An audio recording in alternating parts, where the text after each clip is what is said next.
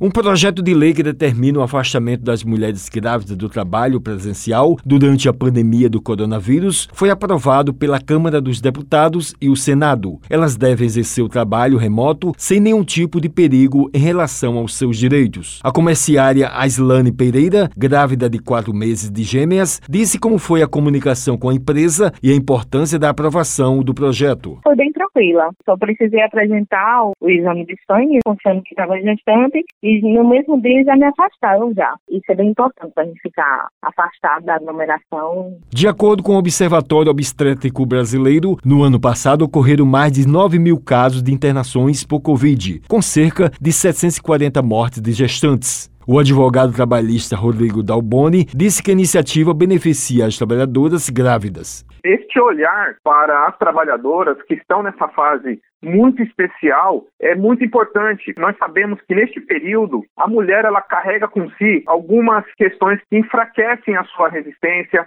elas têm algumas dificuldades, inclusive de locomoção, para pegar o transporte público. Então, neste momento, o olhar é totalmente voltado para a questão da saúde e vem de encontro com o projeto que agora foi aprovado pelo Senado, que garante à trabalhadora gestante a realização dessas mesmas atividades em âmbito de teletrabalho, na sua residência.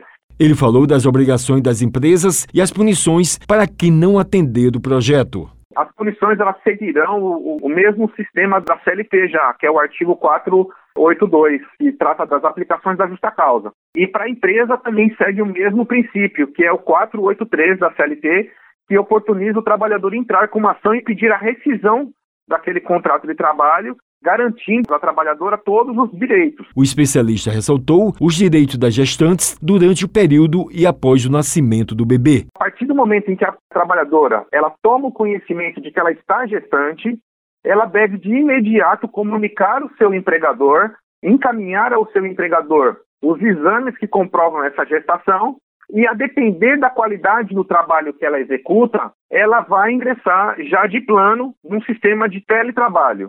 As trabalhadoras que não puderem executar a atividade de modo presencial serão encaminhadas para o INSS. Wellington Sérgio para a Rádio Tabajara, o emissora da EPC, Empresa Paraibana de Comunicação.